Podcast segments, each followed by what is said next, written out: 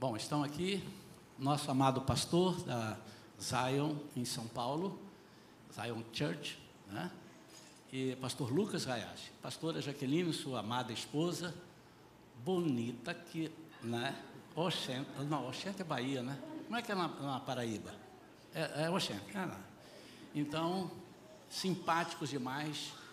E eu me lembro daquela passagem onde Paulo estava se preparando para ir para Bitínia, na Ásia, um lugar muito mais numeroso, povo, muita gente. E de noite ele teve uma visão, onde um homem falava: Passa em Macedônia e nos ajuda. Nossa igreja hoje é Macedônia, é um lugar pequeno, mas é um lugar que Paulo passou, ele entendeu que aquela era a vontade do Senhor, e vocês que estão acostumados a falar para grandes multidões, não fizeram caso disso, e eu agradeço e a igreja agradece, porque senão sempre a gente fica no fim da fila, não é verdade? Ah, só quero ir se tiver 5 mil membros, e vocês não são assim. Então vocês estão sendo usados por Deus, estarão sendo usados, já estão de atenderem o nosso convite. E a Igreja Shalom, estou falando em nome, eu tenho certeza que todos fazem a palavra deles, essa palavra. É, a Igreja Shalom está muito feliz e agradecida por vocês poderem cooperar conosco, trazendo aquilo que Deus tem feito na vida de vocês. Eu quero orar e passar logo a palavra para vocês. Irmãos, vamos ficar de pé só mais uma vez. Estenda as suas mãos para cá.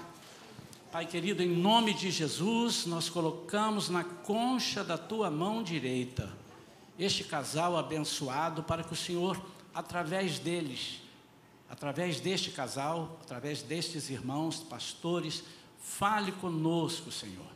Fale tudo o que o Senhor precisar falar. Não queremos ouvir o que queremos, queremos ouvir o que precisamos. Abençoa, Senhor, a vida do pastor Lucas, abençoa a vida da pastora Jaqueline. Se com eles, em nome de Jesus. Amém. Pronto, só não vou dizer que a igreja é de vocês, senão vocês vão ficar com a igreja, eu vou ficar sem igreja. Deus abençoe. Bom dia, igreja. Eu quero agradecer em especial ao pastor Isaías e à pastora Vera pelo convite. É uma alegria muito grande estar aqui. Como o pastor Isaías falou, né? Eu, eu sou casada com um japonês, eu sou uma paraibana, casada com um japonês, então vocês podem ter um pouco da ideia da mistura cultural, na é verdade. Nós temos dois filhos. A gente tem o Mateus, com 13 anos e a Bianca com 10 anos. E a gente fala que o Mateus é o nosso samurai de peixeira. a Vivi outro dia chegou pra gente e falou assim: Mamãe, papai chegou pro papai e falou: Papai, o que, que é certo? É falar eu te amo ou eu te amo? eu falo, eu te amo e o Lucas, eu te amo. Então, assim, na nossa casa é uma mistura cultural e é sempre uma alegria muito grande a gente, como o pastor Isaías falou, né, a gente tem passado pelo Brasil, tem visitado muitas igrejas e a coisa mais legal de tudo isso é em todo lugar que a gente vai, a gente se sente em casa. Porque são os nossos irmãos. É quando a gente tem irmãos morando fora e você chega na casa dele e você fala assim: nossa, que gostoso estar em família. Então é um prazer enorme estar aqui. O pastor Isaías falou que é uma igreja pequena, mas toda grande igreja começa pequena. Então, a nossa igreja hoje é uma igreja relativamente grande, mas eu lembro quando a gente tinha 10 crianças no Ministério Infantil. Quando a gente só tinha uma salinha e a gente estava ali com elas e a igreja ela estava unida, entendendo que Deus tinha um chamado para nós ali em São Paulo e eu sei que Deus tinha um chamado para cada um de vocês aqui em Niterói. Então é muito bom você fazer parte do crescimento de uma igreja. Então, inaugurar um banheiro, uma cantina, trabalhar para a expansão do templo, isso é lindo demais. E é um prazer enorme fazer parte disso, principalmente numa data tão importante que é o aniversário de 12 anos. E biblicamente 12 anos é muito importante, né? É quando Jesus ele aparece pela primeira vez.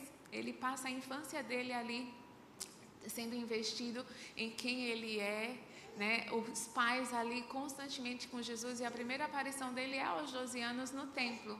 Então, sim, eu libero para essa igreja um novo tempo, né? Um tempo ainda mais de profundidade no Senhor, um tempo de expansão, um tempo de crescimento, um tempo de vidas vindo para cá, porque aqui é um lugar saudável, onde tem uma palavra que alimenta, onde tem comunhão entre os irmãos e a gente sabe o quanto que as pessoas lá fora precisam de lugares saudáveis.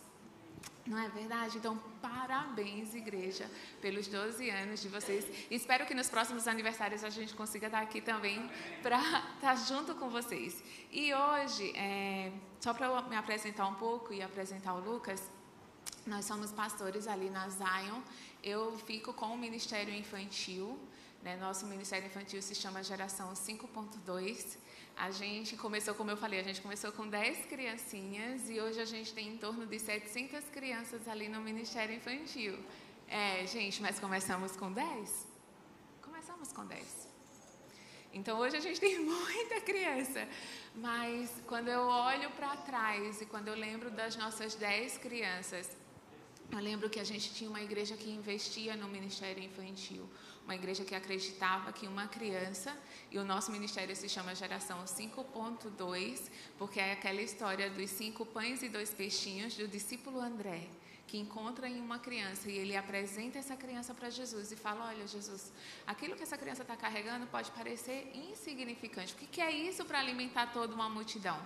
E quando a gente apresenta uma criança para Cristo, Jesus ele vem, pega aquilo que aquela criança carrega e ele alimenta uma multidão. Então, a nosso ministério infantil se chama Geração 5.2, porque acreditamos nessa geração de crianças, que ainda quando crianças pode alimentar uma multidão. E como discípulos de Jesus que enxerga em uma criança algo poderoso para transformar uma multidão. E vocês estão completando 12 anos. O que, que são 12 anos? O que, que é uma igreja pequenininha? É muita coisa quando ela é apresentada para Jesus, porque vocês podem alimentar uma multidão. Então, hoje, o tema que eu quero trazer para vocês aqui é pais intencionais, né? pais que transformam a sociedade. Então, eu e o Lucas, a partir do Ministério Infantil, a gente começou a lidar com crianças, ensinar crianças, e aí a gente percebeu, nossa, muito bom, a gente consegue levar o reino para as crianças. Mas como é importante também a gente ajudar os pais a entenderem a responsabilidade e o poder que eles carregam em colocar a mesma semente que a gente planta no domingo, eles colocarem durante a semana também. Como é importante pais intencionais que apresentam seus filhos a Cristo todos os dias. E aí nós começamos a trabalhar com os pais. Eu sei que talvez alguns aqui acompanham a gente um pouco nas redes sociais. E daí a gente começou a trabalhar com crianças, depois a gente foi trabalhar com os pais, aí a gente parou, nossa, para os pais serem bons pais, eles precisam ter casamentos saudáveis, não é verdade? Porque pais que têm casamentos saudáveis, os filhos ficam bem. Então vamos ajudar as famílias na construção dos seus casamentos, os casais. Aí a gente foi lá, começou a ajudar os casais, mas nossa, como é importante um casal estar tá bem, ele precisa casar bem. Então vamos ajudar os jovens a construir casamentos saudáveis, a saber escolher a pessoa certa, a lutar pela pureza. E daí quando a gente viu, eu e o Lucas nós estávamos falando com jovens sobre relacionamento conjugal, sobre a preparação para um casamento. Então, começou no Ministério Infantil e hoje a gente fala bastante para jovens, ajudando os jovens a construir casamentos saudáveis. Então, eu e o Lucas, a gente está nesse lugar de ministério, né, falando para crianças, para pais e também ajudando os jovens na construção de famílias. Por quê? Porque família é importante.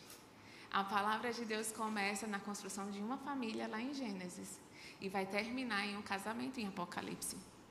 O diabo, ele pode destruir Deus? Sim ou não? Não, ele não pode destruir Deus.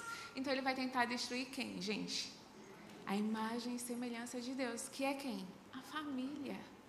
Então, casais, quem aqui é casado? Levanta a mão.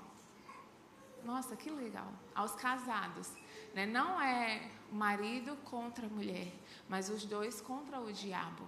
E a gente precisa entender isso.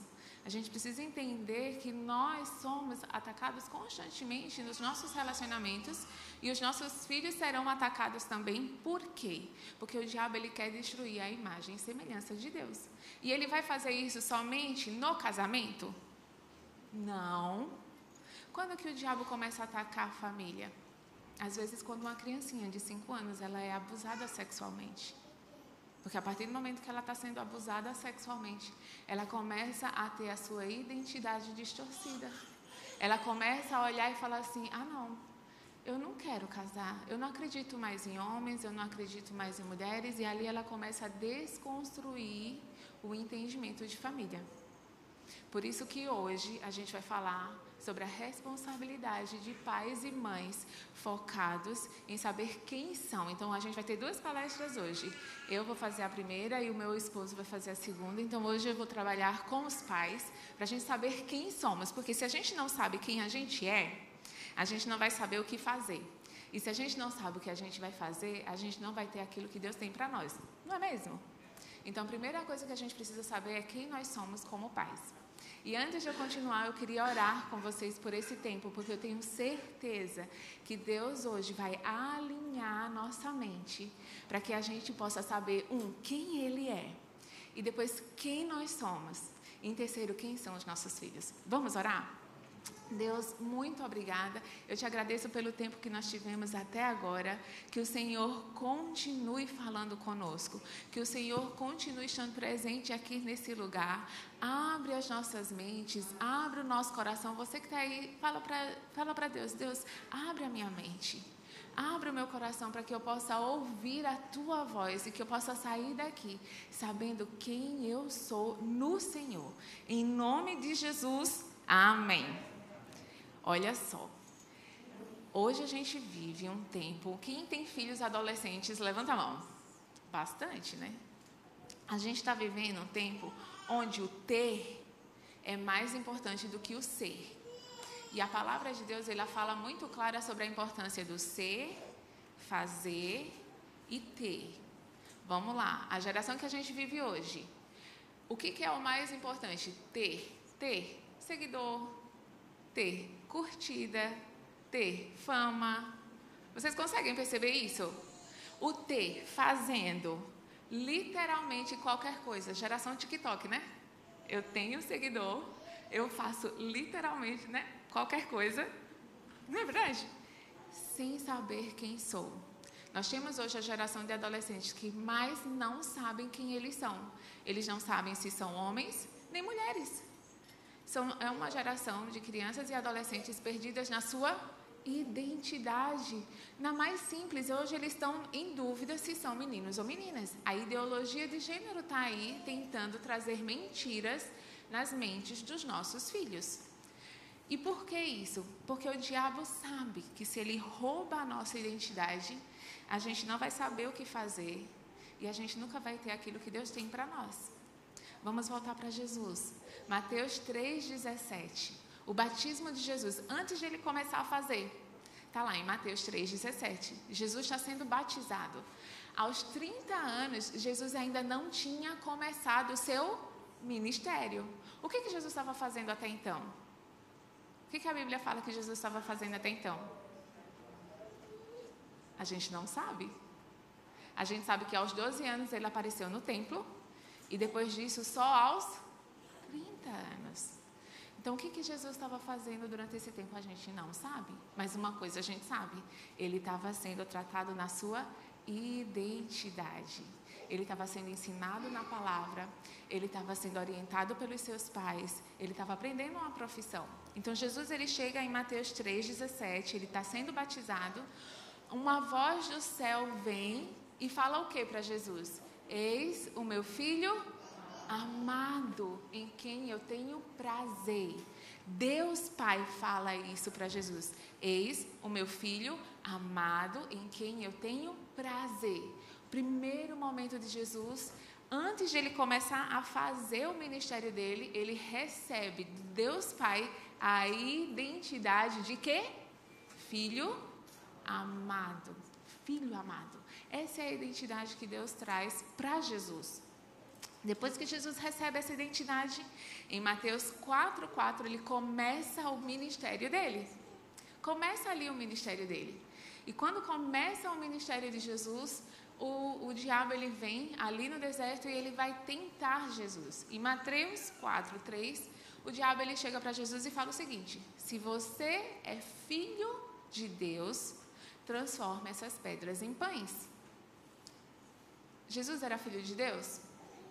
O diabo mentiu? Ele não mentiu, mas ele omitiu. Ele falou uma meia verdade. Ele não chegou para Jesus e falou: se você é filho amado de Deus, transforma essas pedras em pães. Ele omite a palavra amado. Ele fala: se você é filho de Deus, transforme essas pedras em pães. Por quê? Porque quando nós não entendemos que somos amados, a gente vai começar a performar, a fazer coisas que Deus não nos pediu para fazer.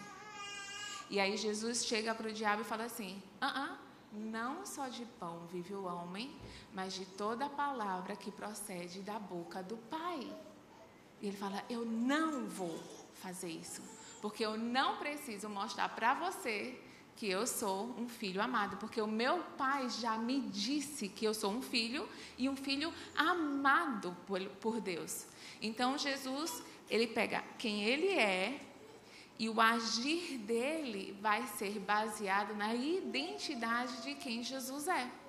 E quando a gente sabe quem nós somos em Deus e que somos amados por Deus, a gente vai fazer e não fazer aquilo que Deus tem nos pedido. Qual o problema de hoje em dia, gente? Hoje em dia a gente está muito mais preocupado em ouvir a identidade que o mundo diz quem nós somos do que parar para ouvir o que Deus está falando. E aí a gente começa a performar, a fazer coisas só porque as outras pessoas estão fazendo só porque todo mundo está dizendo que a gente tem que fazer, ou porque a gente quer mostrar que nós somos especiais, que nós somos grandes, que nós podemos fazer. E ali, o ter, Jesus ele só vai ter aquilo que ele veio aqui para a terra quando? Depois de três anos de ministério, que ele tem realmente a vitória na cruz. É a partir desse momento, quando ele entende quem ele é. Imagina se Jesus, ali na tentação, ele cedesse à tentação e fizesse aquilo que o diabo estava fazendo. Como que seria o ministério dele? Teria dado errado. Mas por ele saber quem ele é, ele vai fazer exatamente aquilo que o pai diz para ele fazer. Porque ele passou 30 anos o que? Aprendendo a palavra de Deus, aprendendo a ouvir a voz de Deus. Jesus era 100% homem. E nós, pais, o que nós precisamos aprender sobre isso? A gente está vivendo uma sociedade onde está dizendo o tempo inteiro o que, que a gente tem que fazer com os nossos filhos. Não é? Tem um monte de teoria pelos Instagrams da vida de educação de filhos. Você não pode dizer não. Você já virou essa? Que mentira!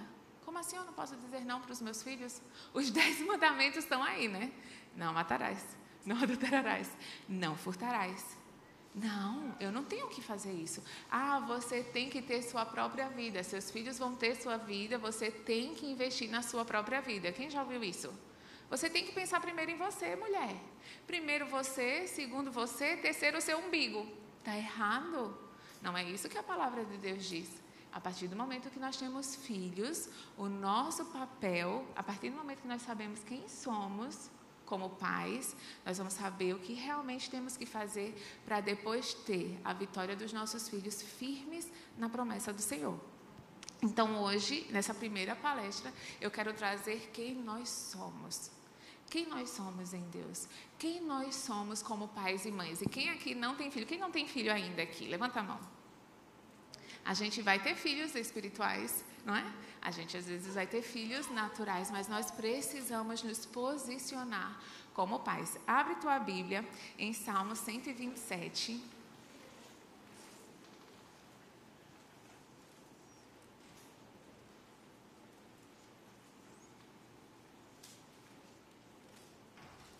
Três e quatro.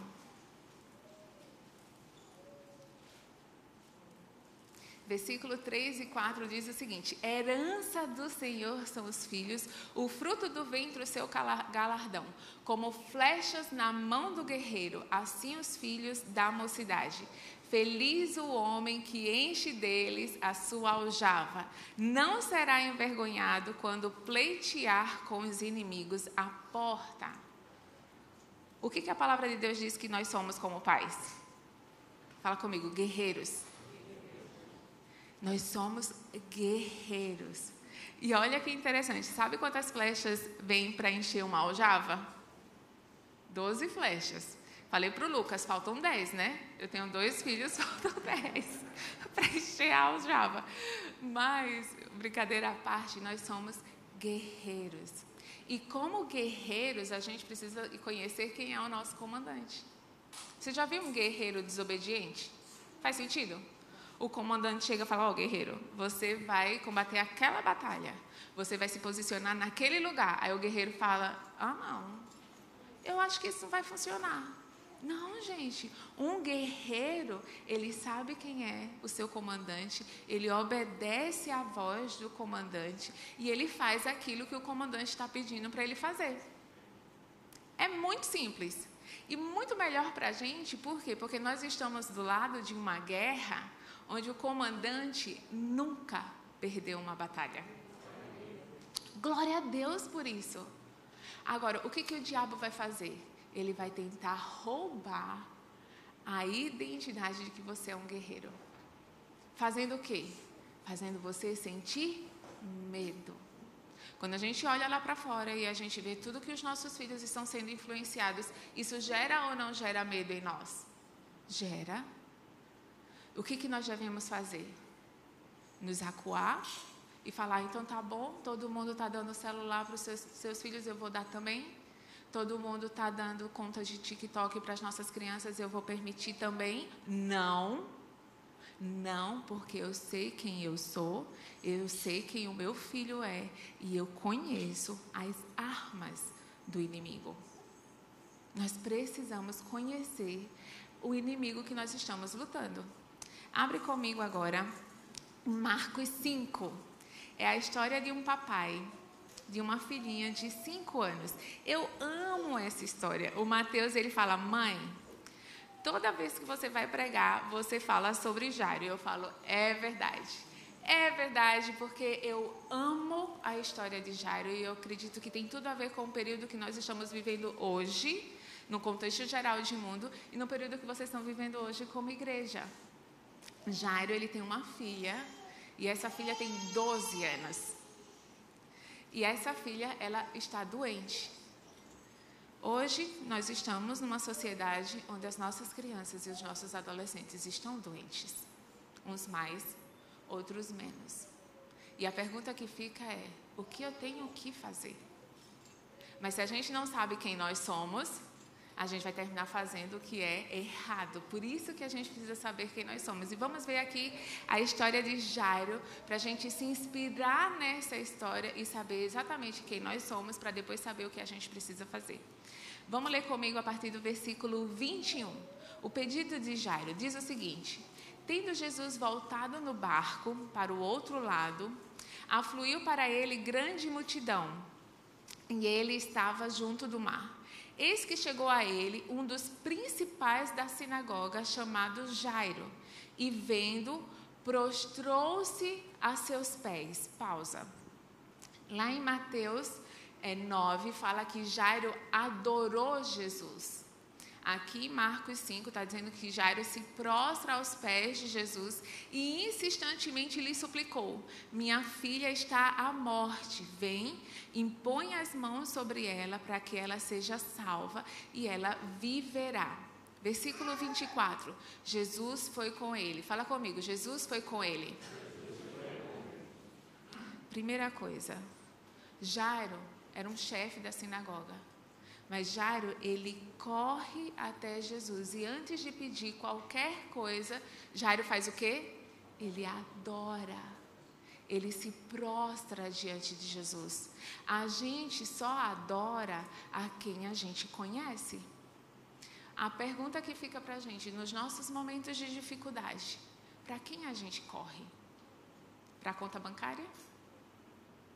Para uma ajuda de uma pessoa que talvez tenha 500 mil cursos sobre educação de filhos? Ou a gente corre para Jesus? Ou a gente busca Ele em primeiro lugar?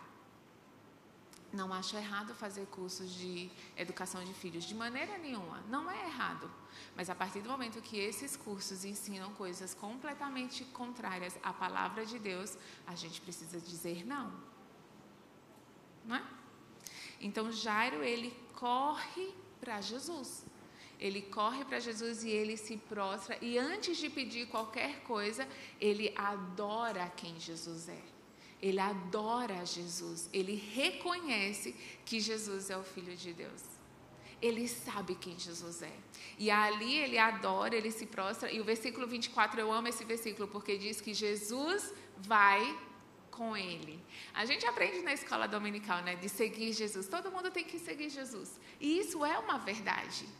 Mas nos nossos momentos de dor, nas nossas dificuldades, no momento que nós estamos vivendo hoje, como Brasil, com relação aos nossos filhos, Jesus quer caminhar conosco.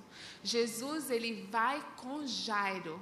Não só Jairo segue Jesus, mas Jesus caminha junto com Jairo. Nós precisamos, como pais e mães, convidar Jesus para caminhar conosco na nossa maternidade, na nossa paternidade. A gente tem que convidar todos os dias Jesus a participar da educação dos nossos filhos, parando para ouvir o que Jesus está nos falando. E aí, Jairo segue com Jesus. E no meio desse caminho tem uma cura de uma mulher enferma. Então Jairo está aqui. Jesus, por favor, minha filha está à morte. Jesus para o que ele está fazendo e ele começa a caminhar com Jairo. E no meio do caminho a casa de Jairo está ali, ainda está distante. Jairo está angustiado ou não? Sua filha está morrendo. Você fica, né? Jesus, vem rápido. Vem rápido porque minha filha está morrendo. E Jesus está caminhando com Jairo. Grande multidão seguia, comprimindo. Então não estava só Jairo e Jesus, estava uma multidão inteira clamando por algo também. Aconteceu que certa mulher que havia 12 anos. Quantos anos tinha a filha de Jairo? 12. Quantos anos tinha aquela mulher enferma? 12.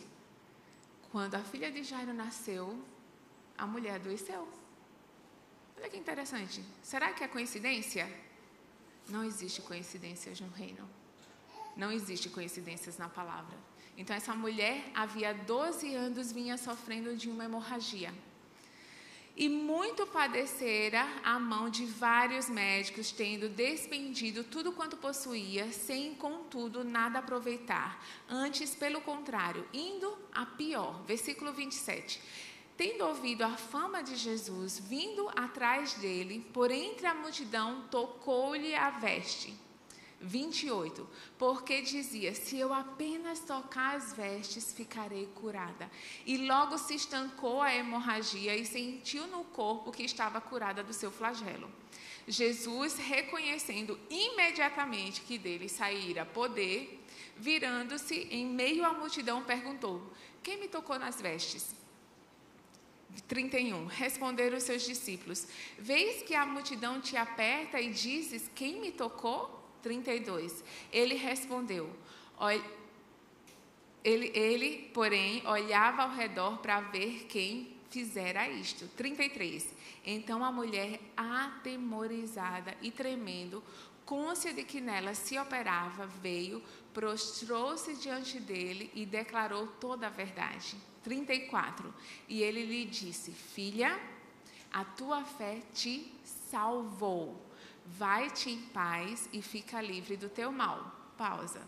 Aqui no versículo 34. Filha, a tua fé te salvou. Jesus não falou, filha, a tua fé te curou. Porque a fé curou. Mas além da cura, ela recebeu salvação. Por quê? Porque a fé sem obras é morta porque ela tinha fé em Jesus. Ela sabia que Jesus era o Salvador, ela sabia que Jesus era o Filho de Deus, então ela corre para Jesus, ela toca nele. E aquele toque não só trouxe salvação, não só trouxe cura para ela, mas trouxe salvação. Por quê? Porque ela precisou ir além de muitas ideias. Uma mulher de fluxo de sangue naquela época, ela não podia estar em contato com multidão nenhuma, porque ela era impura. Ela não podia tocar em ninguém.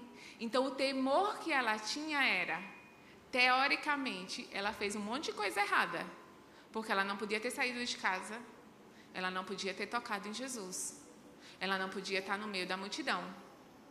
Mas ela faz tudo isso, sabendo que ela está operando em fé. Ela reconheceu que Jesus era poderoso para, ao tocar em Jesus, Jesus não ficaria imundo, mas ela ficaria curada. Por isso que em Tiago fala que a fé sem obras é morta, porque não é obra de caridade, é obra de agir. Quando nós temos fé, nós vamos agir, nós vamos fazer algo, não baseado naquilo que as pessoas dizem que nós somos ou naquilo que elas dizem que nós temos que fazer, mas baseado em quem Deus é, no poder que Ele tem. Vamos trazer para o contexto de hoje.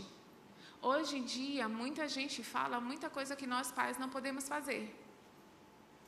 Por exemplo, você não pode dizer não, você não pode ser responsável pela educação.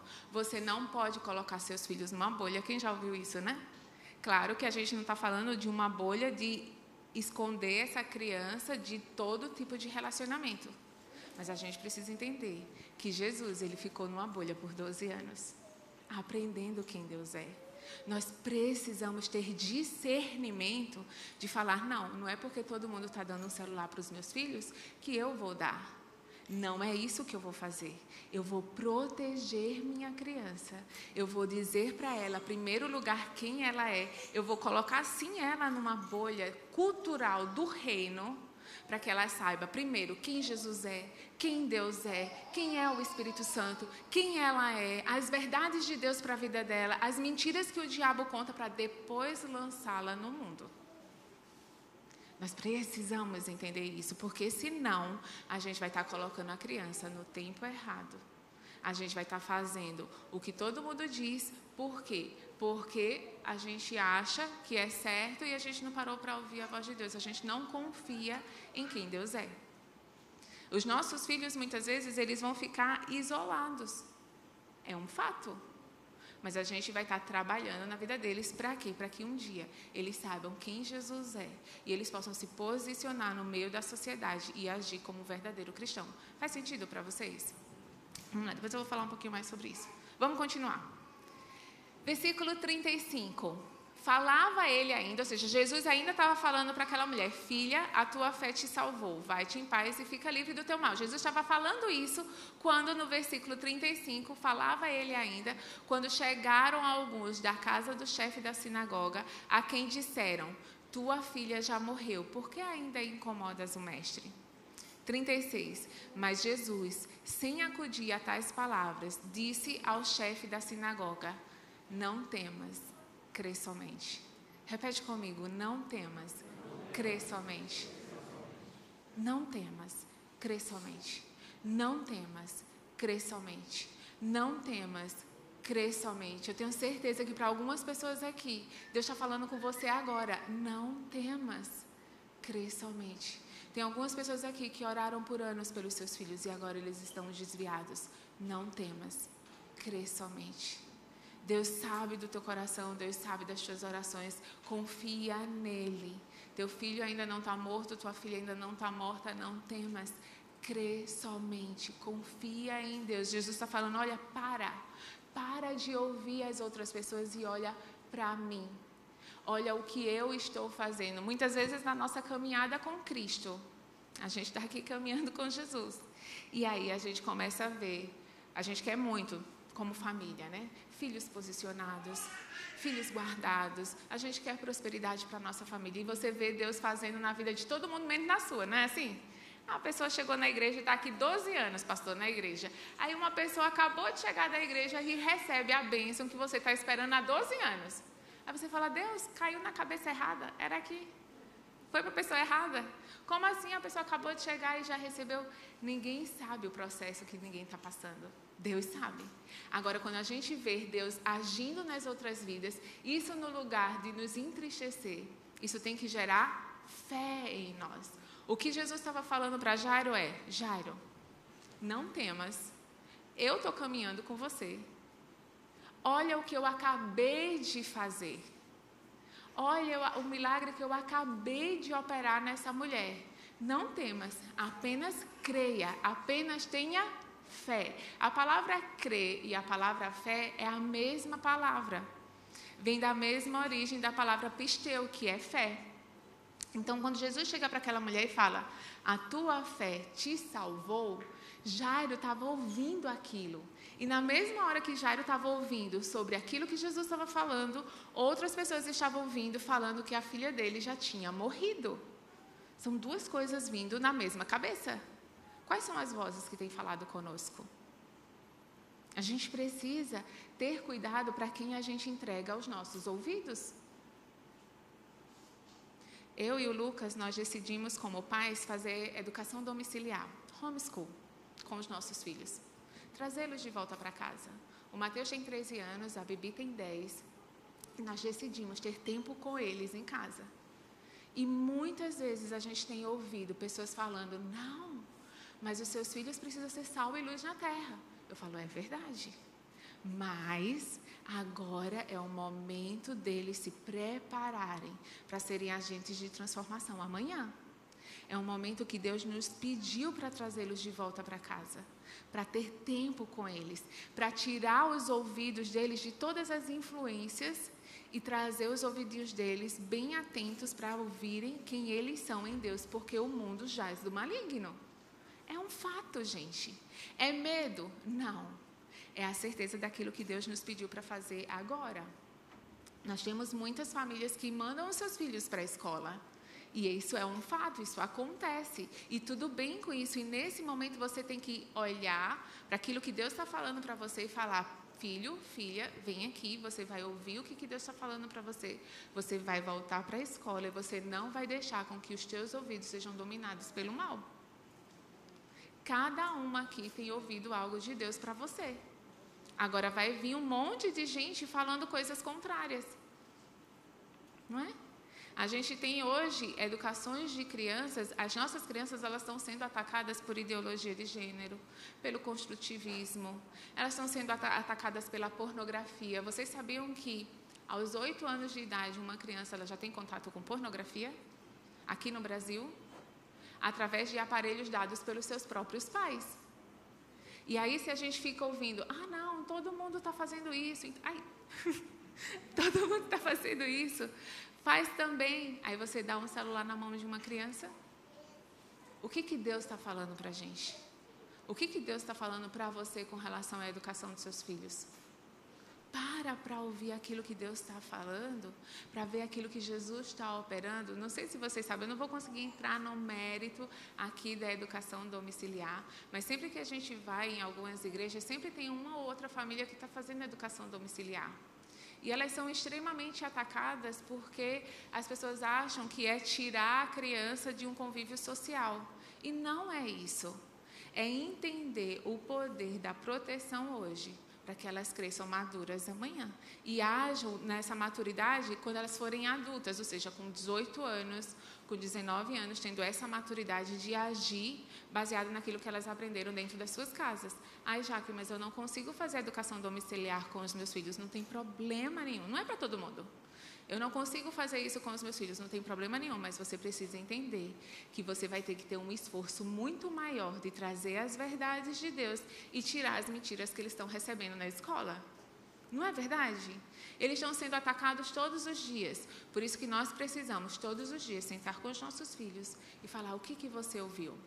O que, que você tem recebido da escola para a gente tirar essa semente e trazer a semente da verdade implantar neles a verdade, sabendo que eles não vão se perder, mas que Jesus ele vai estar caminhando com eles todos os dias. Então Jesus está aqui com Jairo e aquele aquela mulher, aquele homem chega e fala: ó, não temas, crê somente. 37. Contudo, não permitiu que alguém o acompanhasse, senão Pedro e os irmãos Tiago e João. 37. Fica aqui. Pedro, Tiago e João entram com Jesus na casa de Jairo. Ali naquele momento, muitas pessoas estavam falando que aquela menina já tinha morrido. Não é verdade? Aquela menina já tinha morrido. E naquele momento, Jesus ele vai entrar na casa de Jairo e fala assim: não, não, não, não, não, parou. Não vai ser todo mundo que vai entrar aqui. Vai entrar Pedro, Tiago, João, entra a mãe de, de, da menina e o pai e Jesus. Entram essas pessoas dentro da casa. O que isso significa, gente? Paulo ele fala em 1 Coríntios 5, 1 Coríntios 15 e 33, que as mais conversações corrompem os bons costumes.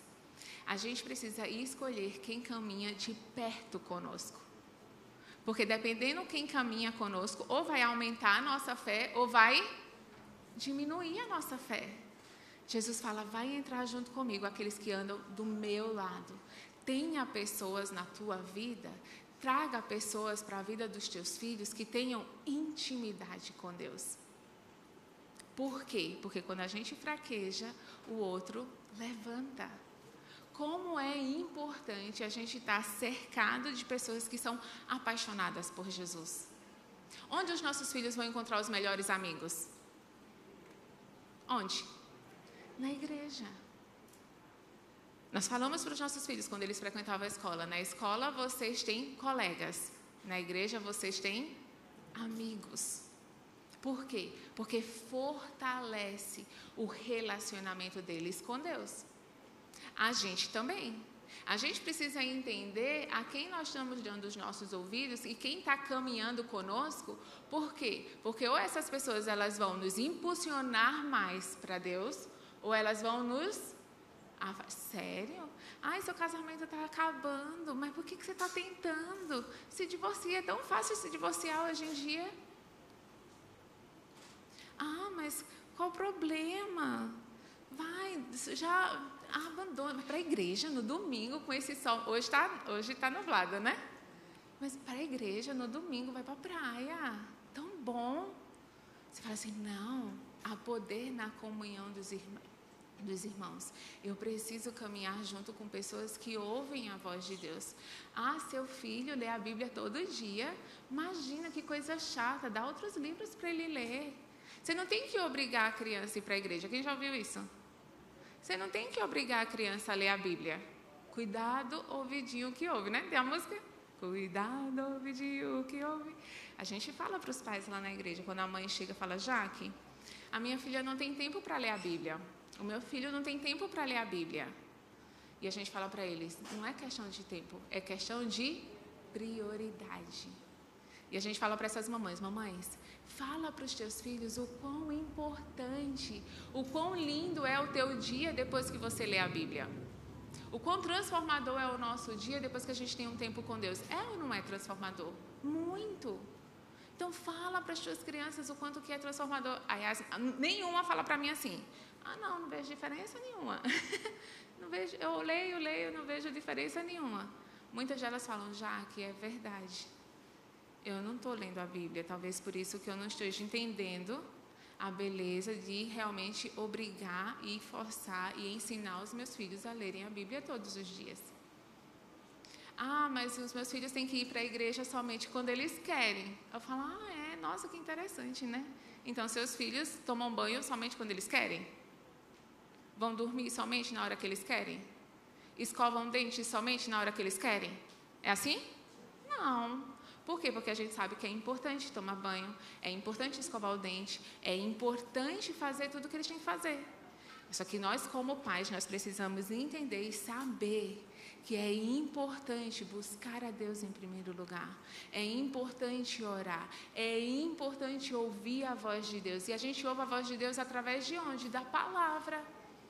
Como que a gente vai entender que as mais conversações corrompem os bons costumes se a gente não conhecer esse versículo? Fica difícil, né? Agora a gente só vai conhecer esse versículo se a gente ler a palavra de Deus e meditar nela. Porque o conhecimento, ele traz entendimento, e o entendimento ele vai te fazer agir em sabedoria. Oséias 4:6 fala que o povo perece por falta de conhecimento. E como a gente tem visto hoje em dia, dentro da igreja com I maiúsculo, pessoas perecendo por falta de conhecimento da palavra. A gente vive hoje um, um cristianismo onde as pessoas elas não leem a Bíblia. E se elas não leem a Bíblia, elas estão lendo o quê? Instagram, né? contas de Instagram. Mas a gente precisa ler a palavra de Deus, porque é na palavra de Deus onde nós vamos ser alimentados. É na palavra de Deus onde a gente vai ver como que Deus agia e como Deus age até hoje. É na palavra de Deus que nós vamos entrar e encontrar conhecimento. É na palavra de Deus que a gente vai ouvir o não temas, crê somente. E ali, vamos continuar aqui. Entra Pedro, Tiago e João, versículo 37, versículo 38. Chegando à casa do chefe da sinagoga, viu Jesus o alvoroço e os que choravam e os que pranteavam muito. Ao entrar, lhes disse, versículo 39, Por que estás é, em alvoroço e chorais? A criança não está morta, mas dorme. 40. E riam-se dele. Pausa. Viver um cristianismo não é todo mundo concordar conosco. Vão rir da gente. Vão chamar a gente de doido. Vão chamar a gente de louco. Vão chamar a gente de retrógrado, atrasado. O que, que nós precisamos fazer, gente? Discutir? Bater? Às vezes dá vontade, né? Mas não pode. O que, que a gente tem que fazer? Desligar o ouvidinho e abrir os nossos ouvidos para continuar ouvindo a voz de Deus. Porque vão rir e a gente precisa ensinar isso para os nossos filhos. A gente precisa ensinar os nossos filhos a se posicionarem, porque somente através dessa posição eles vão conseguir trazer transformação. E a gente vai ver isso mais lá na frente. 41. Tomando-a pela mão, disse: Talita cumi, que quer dizer, menina, eu te mando, levanta-te. 42. Imediatamente a menina se levantou e pôs-se a andar, pois tinha 12 anos. Então ficaram todos sobremaneira admirados, mas Jesus ordenou-lhes expressamente que ninguém o soubesse e mandou que, que dessem de comer à menina. Essa história marca a minha vida, porque ela coloca a gente como pais em um lugar de ação. Esse pai, e aqui pais e mães, se nós queremos que os nossos filhos, quem aqui quer que os seus filhos tragam transformação na sociedade? Amém. Nós queremos isso. Agora, como que nós vamos trazer transformação na nossa sociedade se nós não trouxermos transformação na nossa sociedade? A filha de Jairo, ela só teve aquele testemunho incrível porque o seu pai agiu. O seu pai não se conformou com o destino que aquela menina estava tendo de morte. E ela falou: ah, ah, aqui não, Satanás, esse destino não. Eu vou agir. Então ele corre para Jesus, ele caminha com Jesus e ele leva essa transformação na vida dessa criança. Pais e mães aqui presentes. John Wesley ele fala algo que é muito forte. Ele fala: o que uma geração tolera, a seguinte abraça. De novo, John Wesley, ele foi um grande, ele foi o, um grande avivalista no mundo inteiro. Ele é o fundador da Igreja Metodista e ele fala o seguinte: aquilo que uma geração tolera, a seguinte abraça. Nós não somos chamados para sermos passivos. Nós somos pacíficos, mas não passivos. Existe uma batalha lá fora pela mente das nossas crianças uma batalha de ideologia de gênero, uma batalha de construtivismo, uma batalha já construída desde o iluminismo. Quem lembra do iluminismo quando a gente estudou história e geografia? Renascimento. Né? Vocês lembram do renascimento? O que era o renascimento? Foi lá no século 16, 17. O renascimento ele começa a vir no mundo mostrando o quê? Que Deus não existe e que o homem é o centro do universo. Eu, eu sou a pessoa mais importante. O Renascimento traz isso. Logo na sequência vem o Iluminismo no século XVIII, 17 e 18. O Iluminismo ainda vem pior, porque ele diz não só que o homem é o centro do universo, mas ele nega completamente quem Deus é. E ali, a partir do momento que ele nega a existência de Deus, junto com o Iluminismo, vem Charles Darwin com a teoria da evolução. A gente estudou isso na escola. Por quê? Porque a história ela vem mostrando o quanto que um ser humano sem Deus quer destruir a identidade e quem Deus é, a existência de Deus. Vem desde o jardim do Éden. Vamos voltar para o jardim do Éden. Adão e Eva, né? Eva era a mulher mais bonita que existia. Existia uma mulher mais bonita do que Eva? Não. Adão era o homem mais gato que existia ali na terra. Não existia mais ninguém, só os dois. Um relacionamento perfeito com Deus. Mas a serpente chega para Eva e fala: Eva, olha esse fruto. E Eva começa a perceber o que ela não tinha. Ela só não tinha duas coisas: conhecimento do bem e do mal, e ela não podia comer o fruto de uma árvore. E a serpente começa a mostrar para ela, o diabo, através da serpente, começa a mostrar para Eva o que ela não tinha, que ela poderia ser igual a Deus. Foi lá desde o jardim. Eu falo, né? O movimento feminista começou no jardim do Éden.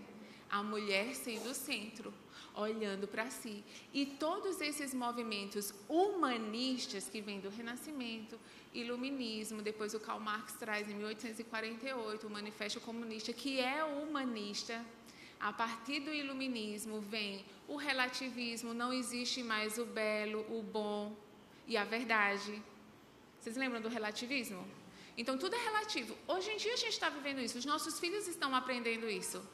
Não existe mais verdade, não existe mais o que é bom, não existe mais o que é belo, tudo é relativo. Isso é diabólico. São armas que o inimigo traz para atacar a mente das nossas crianças e fazer com que elas olhem para Deus sem reconhecer quem Deus é. E qual é o nosso papel como família? É chegar para os meus filhos e falar: filho, vamos lá. No Jardim do Éden era assim. Começou aqui no Jardim do Éden. Depois, na história, sempre o homem vai cair no mesmo lugar. Vem o renascimento, tentando destruir quem Deus é e fazendo o homem olhar mais para si nasce e ali no Renascimento vem Leonardo da Vinci pintando, fazendo todas aquelas pinturas do ser. Então a pessoa é a, a, o ser mais importante do universo. Depois do Renascimento vem o Iluminismo. No Iluminismo vem o relativismo, vem toda essa questão do humanismo muito forte. E a gente precisa entender que os nossos filhos na escola, eles estão aprendendo teoria da evolução, que é uma Mentira. Existe comprovação da teoria da evolução? Fala comigo, não.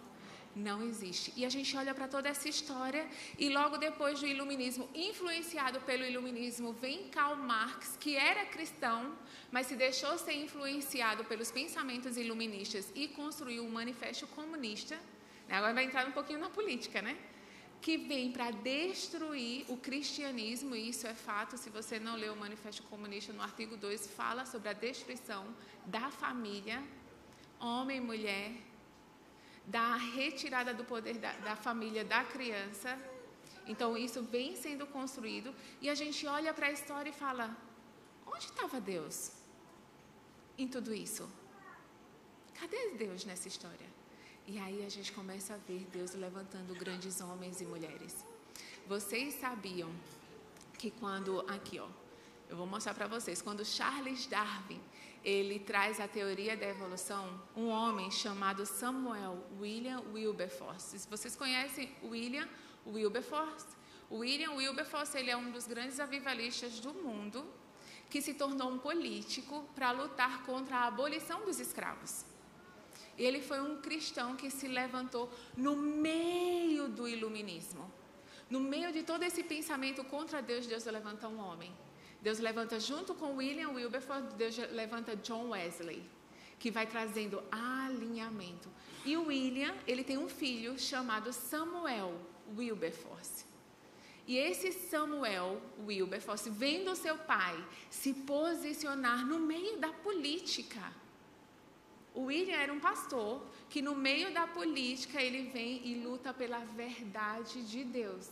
E o seu filho, vendo o seu pai se posicionar, ser um transformador da sociedade, Samuel William vai e discute pessoalmente com Charles Darwin e o seu pupilo, que chamava do Bulldog de Charles Darwin, o Henry, na faculdade de Oxford, esse William, ele discute, esse Samuel, filho do William Wilberforce, ele começa a discutir e desconstruir a teoria da evolução.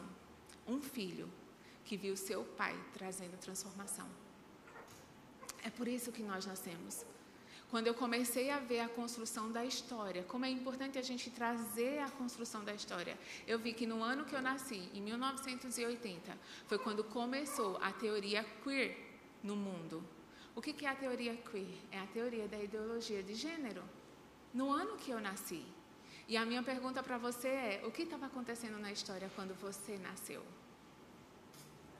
Pesquisem, porque aí a gente vai entender o porquê que nós nascemos. Nós nascemos para um tempo como esse. Os nossos filhos estão nascendo. Quem aqui teve bebezinho no meio da pandemia? Eu sei que vocês tiveram. No meio de uma pandemia. Ela nasceu ao acaso? De maneira nenhuma. Ela está nascendo. Essas crianças que nasceram no meio da pandemia, no meio do medo, no meio do caos, elas nasceram para trazer transformação na nossa sociedade. Elas, elas nasceram para crescer firmadas na rocha que é Cristo e trazerem um alinhamento na nossa sociedade. Agora, para que os nossos filhos tragam transformação, nós precisamos nos posicionar e trazer transformação na nossa sociedade. Como, Jaque? Nos posicionando no meio, muitas vezes, da política, da educação, da ciência, quem aqui trabalha fora da igreja? A maioria.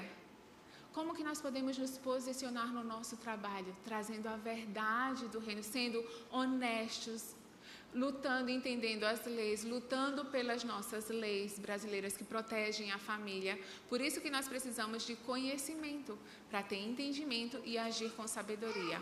Amém, gente. Então agora Nessa primeira parte eu trouxe quem nós somos. Nós somos agentes de transformação na nossa sociedade. Nós somos guerreiros do Senhor. E como guerreiros nós não podemos ter medo. Sentir medo é uma coisa. Ser dominado por ele é outra, completamente diferente. Deus ele fala para Josué: ser forte e corajoso. Não temes e nem te espantes. Hoje vivemos numa sociedade onde há espanto aos nossos olhos com tudo isso que está vindo de ataque às nossas crianças. Mas nesse lugar é o momento da gente olhar para tudo isso e falar: Deus, o Senhor é o meu general. Como que eu vou guerrear? Como que eu vou batalhar essa guerra? Seja na escola dos meus filhos, seja trazendo os meus filhos para casa, seja morando em outro lugar, seja implantando igrejas, seja entrando na política, nós precisamos orar para que pessoas verdadeiramente cristãs, assim como William Wilberforce, se levante na política para proteger, para trazer leis realmente celestiais aqui na terra, trazer o céu na terra. É por isso que nós estamos vivos. Então eu queria te convidar a ficar de pé agora. E como pais e mães, ou futuros pais e mães, nós nos posicionarmos como verdadeiros guerreiros do Senhor e pararmos para ouvir aquilo que Deus está falando conosco, entregando os nossos ouvidos para Ele, deixando o medo de lado e começando a agir em fé, trazendo a identidade para os nossos filhos, trazendo quem eles são em Deus, mas para isso, primeiro nós precisamos saber quem nós somos em Deus. Amém? Então, aí no teu lugar, eu peço para que você estenda as suas mãos agora. Nós vamos pedir ao Senhor, Deus, muito obrigada. Nós nos colocamos diante do Senhor como pais e mães. Que o Senhor venha falar conosco todos os dias. Deus, eu te peço por fome pela tua palavra para cada um aqui. Eu te peço por tempo contigo, ouvindo a tua voz, lendo a tua palavra. Deus, eu te peço agora por fome pela história de construção que o Senhor tem feito aqui em cada família. Pai, que cada um aqui possa entender por que eles nasceram nesse tempo. Ninguém aqui nasceu ao acaso acaso. Ninguém é fruto do acaso. Cada um aqui nasceu para um tempo como esse. Por isso eu te peço, Pai, por esses pais e mães, que eles se, sejam fortalecidos no Senhor, que eles possam abrir os seus ouvidos e os seus olhos para ouvir e ver aquilo que o Senhor está fazendo, para que nós todos juntos possamos nos posicionar e guerrear pelos nossos filhos. Os nossos filhos não serão roubados na sua identidade, os nossos filhos não não serão roubados por mentiras, os nossos filhos não serão roubados por ideologias lá fora, mas eles serão guardados. Eu peço agora, Jesus, que o Senhor derrame o teu sangue precioso por cada criança aqui dessa casa, que o teu sangue precioso venha cobrir essas crianças, que haja vida na vida delas. Pai, que o Senhor possa estar restaurando corpo, alma e espírito. Eu peço, Deus, que o Senhor traga um alinhamento nas nossas mentes e nos nossos corações e que durante todo o dia de hoje o Senhor possa estar nos levando para esse novo nível de intimidade, esse novo nível de ação, esse novo nível de posicionamento diante da nossa sociedade. Nós somos um povo que nós não temos medo porque nós sabemos que existe um leão da tribo de Judá ao nosso lado. Nós estamos do lado daquele que nunca perdeu uma batalha. Obrigada, Senhor, porque o Senhor sempre mantém os remanescentes e nós fazemos parte do povo remanescente do Senhor, que vai permanecer firme em quem o Senhor é. Em nome de Jesus. Amém. Amém. Deus abençoe vocês.